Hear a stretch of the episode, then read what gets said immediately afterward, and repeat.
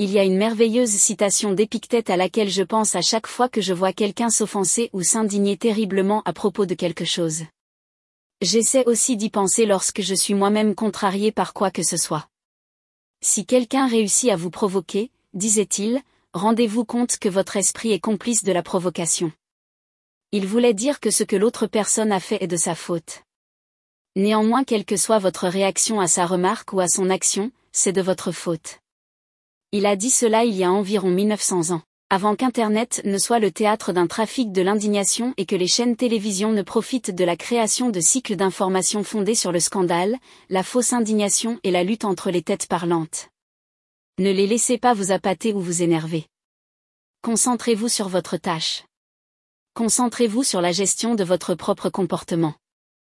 Laissez-les vous titiller et vous provoquer autant qu'ils le souhaitent. Ne soyez pas complice de l'offense.